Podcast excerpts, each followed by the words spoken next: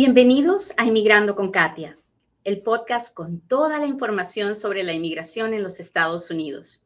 Yo soy Katia Quiroz, abogada de inmigración. Bienvenidos a otro Inmigrando con Katia. Hoy hablaremos de la decisión de la barra de apelaciones de cancelar la posibilidad de que los hermanos cubanos que lleguen indocumentados a la frontera pidiendo asilo puedan luego pedir ajuste cubano. ¿De qué se trata esto? Pues ahora se lo explico. Es una mala decisión, pero hay salidas. Así que de eso vamos a hablar hoy día. No se vaya, estamos a punto de empezar. Buenos días, bienvenidos a otro Inmigrando con Katia, un programa ah, donde yo, Katia Quiroz, le cuento las noticias de inmigración, le contesto sus preguntas, pero sobre todo trato de compartir un poquito del amor de Dios. Trato de recordarle todas las mañanas que, que hay que amar, que no podemos dejar nunca de, de amar, de sentir amor por las demás.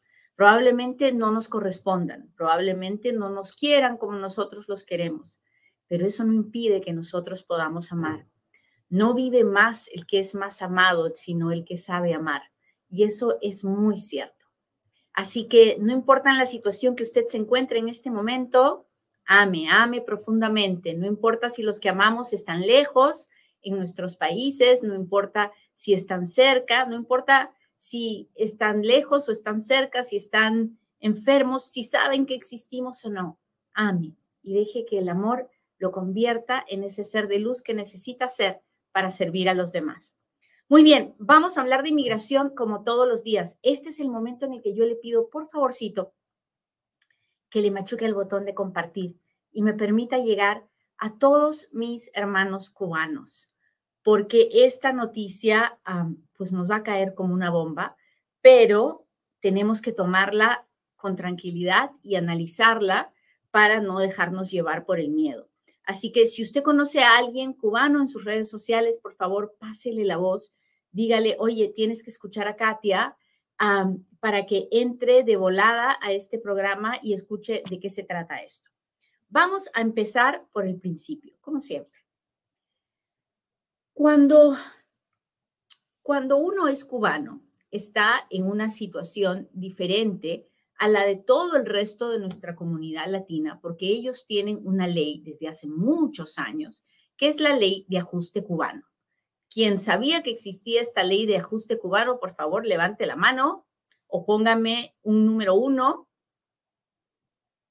para que, para que yo sepa quién me está entendiendo, quién va un poco con esta, es lo que está pasando, ¿ok?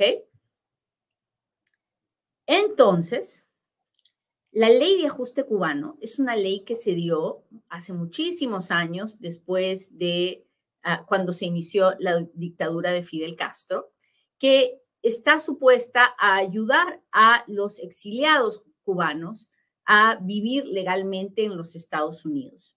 Inicialmente era una ley que decía, no importa cómo es que entre el, ciudadano cubano en el momento que toque tierra americana, se le debe dar parol, o sea, un permiso para quedarse, y luego al año se le puede dar una residencia. Al año y un día de estar dentro de los Estados Unidos, puede pedir ajuste de estatus a través de la ley de ajuste cubano. Esa era originalmente la ley. Luego, en la época del presidente Obama, se cambió y se quitó la, eso de que no importa cómo haya entrado. Entonces, ahora es que la persona tiene que haber sido admitida o, tiene que haberle, o le tienen que haber dado el permiso para entrar para que al año y un día pueda pedir la residencia. ¿Ok? Entonces, en este momento, para poder acceder a la ley de ajuste cubano, un ciudadano de Cuba que entre a los Estados Unidos tiene que haber sido admitido, o sea, tiene que haber recibido un sello de que, ok, pase usted, tiene permiso para pasar, o le tienen que haber dado parol. Parol es un permiso que le dan a uno para entrar a los Estados Unidos. ¿Hasta ahí estamos claros? Si me está entendiendo, por favor, déjemelo saber, déjemelo saber, dígame, sí, Katia, te estoy entendiendo. Hola, muchas gracias, muchas gracias.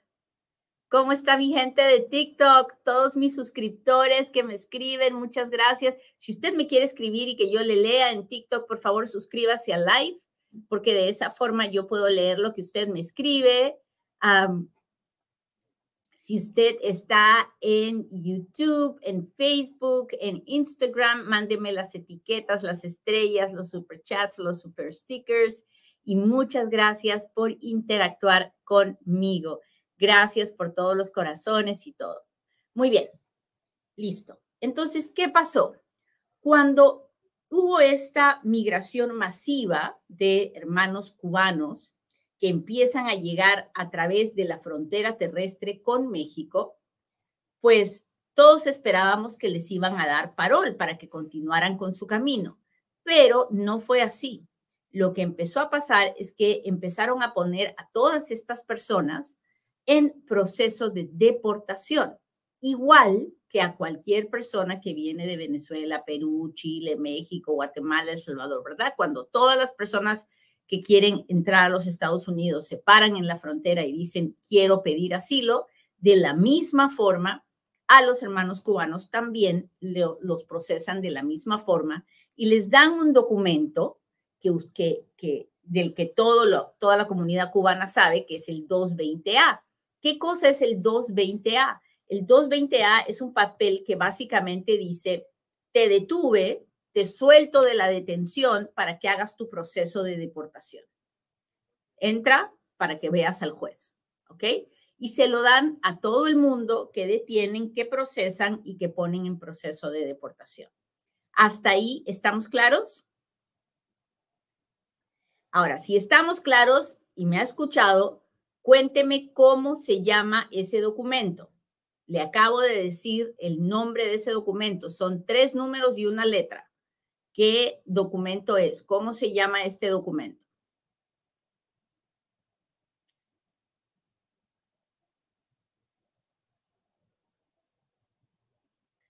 Hola, hola, gracias por estar aquí. Hola, Tania. Lonzo, muchas gracias. No se olviden de suscribirse a todos nuestros canales. Estamos en todas las redes sociales como Inmigrando con Katia y dependemos de su apoyo para seguir educando muchos más inmigrantes. Estela Flores, eso Estela, dice 220A, así se llama el documento, I220A. Y ese documento básicamente lo que dice es, te detuve, te procesé, te estoy poniendo en proceso de deportación y te estoy permitiendo la entrada. ¿Ok? Muy bien, entonces, ese documento no se llama parol y nunca fue usado como un parol hasta que hubo esta migración masiva y en la frontera con México. ¿Ok? Bueno, cuando empezó a suceder esto, entonces los empezamos a recibir las primeras negaciones de las, ah, de los ajustes cubanos, porque nosotros los abogados decimos, este I220A es un parol, no se llamará parol, pero es básicamente lo mismo, porque me están, están diciendo, ok, te reconozco, sé que existes, yo te proceso y te dejo pasar. ¿Es o no es parol? Bueno, de la forma que yo lo veo, sí lo es. Pero lo que ha pasado es que los oficiales de inmigración dijeron, no, no se llama parol, no es parol. Entonces te voy a negar el ajuste cubano porque tú, a ti no te han dado parol. Y nos fuimos a las cortes, ¿ok? Y lamentablemente ayer la Corte de Apelaciones, la barra de apelaciones, ha decidido que efectivamente esta I-220A no es un parol, sino que eh, y por lo tanto, como no es parol, no sirve para el ajuste cubano. Y una persona que entró indocumentada y que le dieron una I-220A no puede pedir la residencia al año y un día. Eso es básicamente lo que esta corte ha dicho. Y es una muy mala noticia porque la barra de apelaciones es la corte de inmigración más alta que tenemos y la mayoría de cortes federales no van a ir en contra de la barra de apelaciones.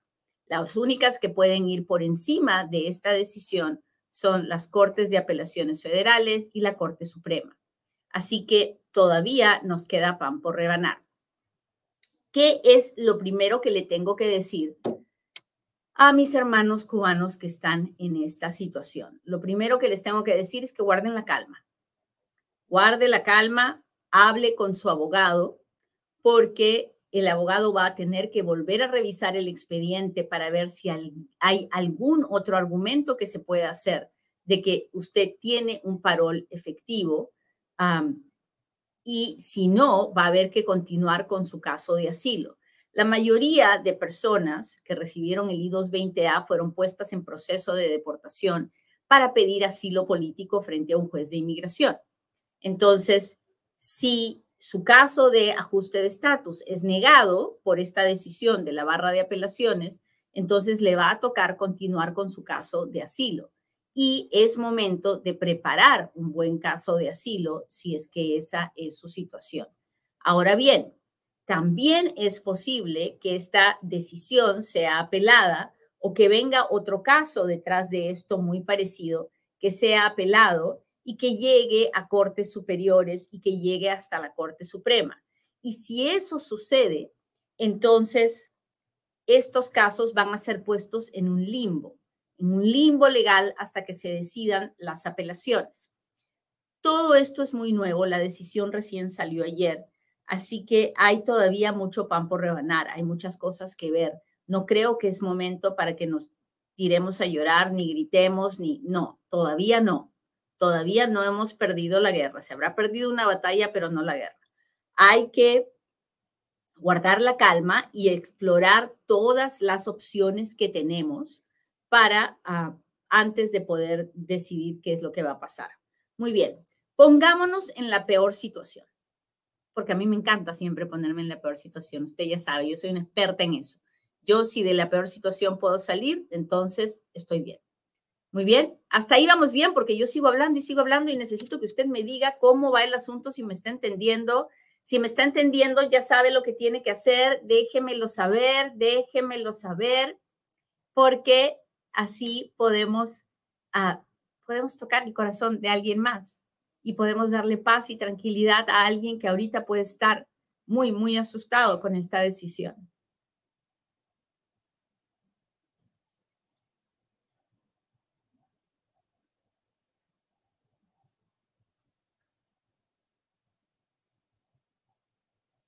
Hola, Yaite, ¿cómo estás? Hola, hola, Linda Flores, gracias por estar aquí.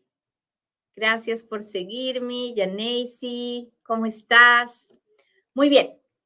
Entonces, ¿qué vamos a hacer? Vamos a ponernos en la peor situación. ¿Cuál es la peor situación? La peor situación es que esto sea el punto final y que realmente el 220A no nos sirva como ah, parol y que entonces todas estas personas que han entrado indocumentadas y que han sido puestas en proceso de deportación no pueden pedir la residencia. En ese caso, ¿qué va a pasar? Bueno, la primera opción, como les digo, es que la persona haga su caso de asilo y explique por qué no puede regresar a Cuba y qué pasaría si regresara a Cuba en esta forma. La siguiente opción es, imaginemos, porque estamos poniéndonos en la peor situación, que el caso de asilo es negado. Y en ese caso, ¿qué? Bueno, en ese caso la persona recibe una orden de deportación, puede apelar ah, y la apelación es negada. En ese caso la persona tiene una orden de deportación ah, y de acuerdo a las directivas que tenemos en este momento de discreción prosecutorial, lo más probable es que la persona no sea retornada a, Cuba porque, pues si la persona no tiene ningún récord criminal, si no es un peligro para la seguridad nacional, no es un peligro para la seguridad pública, pues probablemente no, y no ha entrado después, si entró antes de noviembre del 2020, pues no, no será deportada. ¿Qué pasa cuando uno está con una orden de deportación y está viviendo aquí? Ah, bueno, en, esos casos la persona tiene una orden de supervisión, tiene que ir a la oficina de ICE y se le permite tener un permiso de trabajo. Entonces, no es que mañana van a salir a levantar a nuestros hermanos cubanos y deportarlos, no. usted tiene que guardar la calma. No es así.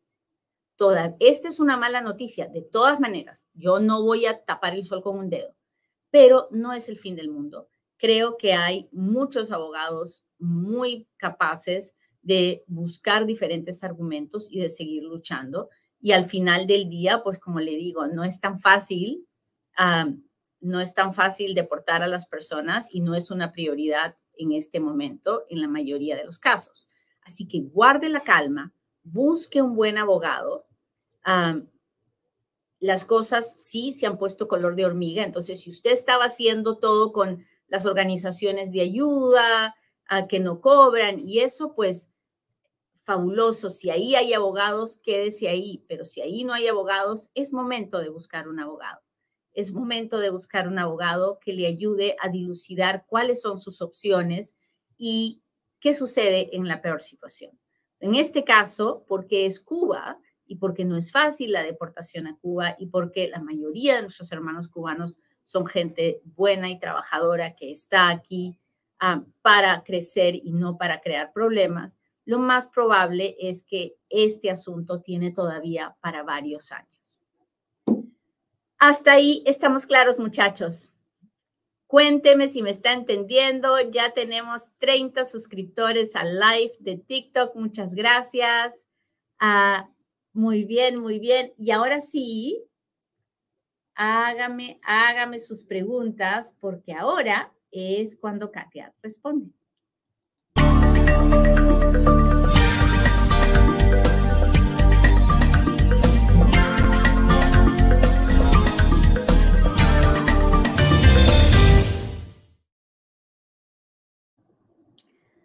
Muy bien, aquí voy muchachos, buscando sus comentarios.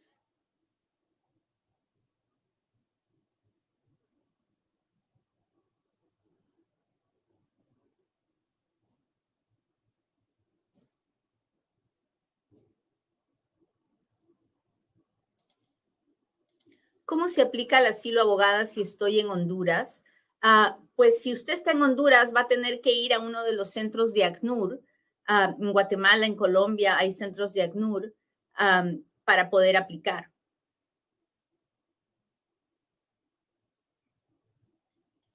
Hola, de Sacramento, California, muchas gracias.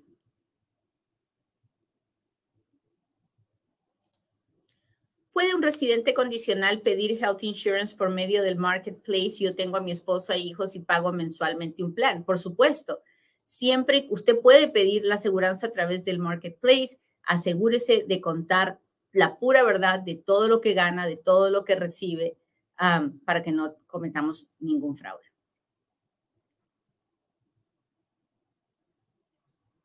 Déjeme ver. Hola, hola, hola, gracias por estar aquí. Después de la carta de Expedited Notification, ¿cuánto se tarda en llegar la cita en Ciudad Juárez? Generalmente de tres a seis meses.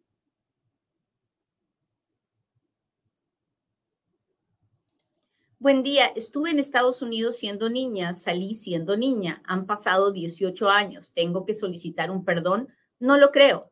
Creo que en esos casos uno puede ir y contar simplemente que estuvo ahí, pero no por su voluntad, sino porque sus papás la llevaron de ida y de regreso.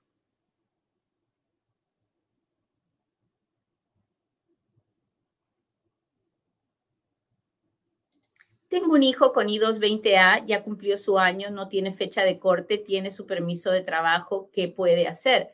Lili, puede buscar un abogado porque, como le digo, ya Ahorita no podemos pedir la residencia con la I-220A, así que tiene que buscar un abogado para que le diga cuál es el siguiente paso. Yo tendría que evaluar todos los documentos que él tiene, necesitaría ver todos los expedientes de lo que ha hecho hasta ahora para poder decirle qué alternativas hay.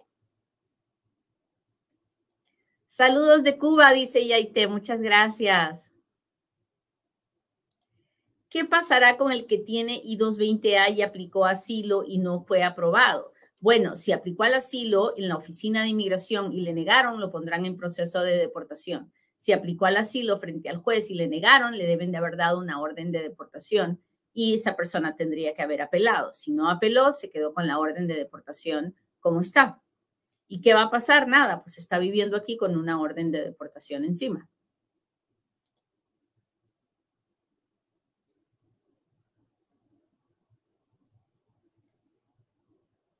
¿Cuánto tarda que te quiten la orden de deportación? Depende.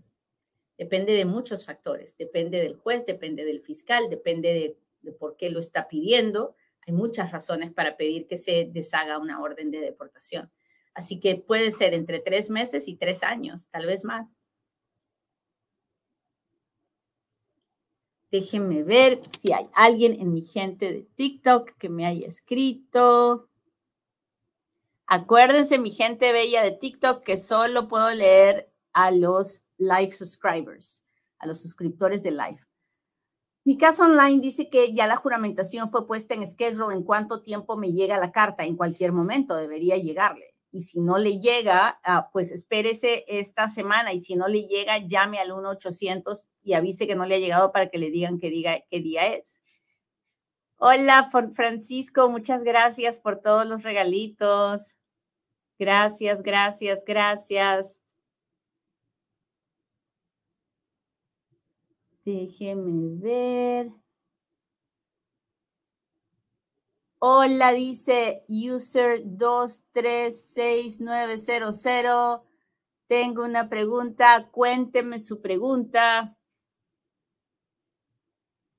Cuénteme, cuénteme, cuénteme. Vaya escribiéndomela. Aquí tengo otra. ¿Cuánto tarda un parol militar en que te lo aprueben? Depende de la oficina. Tengo oficinas que me lo aprueban de volada, pero dos, tres meses. Pero, por ejemplo, ahorita acá en Las Vegas, donde yo estoy, tengo uno que ya tiene dos años y hasta ahora no me lo contestan. Y cuando voy y me quejo, me dicen que así está tardando, que no, no tienen suficiente personal para trabajar en eso. Así que no, parece que para ellos no es una prioridad. Ah, si aplicó al asilo y está pendiente de corte, pero cumple el año de haber llegado en octubre, no califican para el ajuste cubano. Si, si les dieron la I-220A, no. Si solamente si les dieron parol, podrán calificar, pero si les dieron la I-220A para ponerlos en proceso de deportación para que vean al juez, no.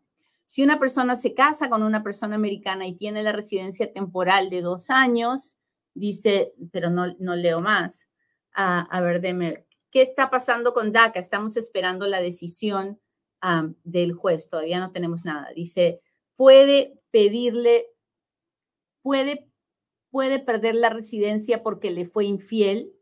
A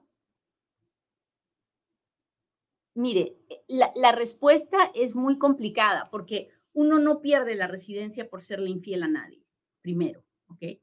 pero uno pierde esa residencia si se divorcia y no renueva y no remueve las condiciones de su visa. Entonces, aquí lo importante es que usted hable con un abogado en persona y que el abogado le diga, le diga cuál es la mejor estrategia.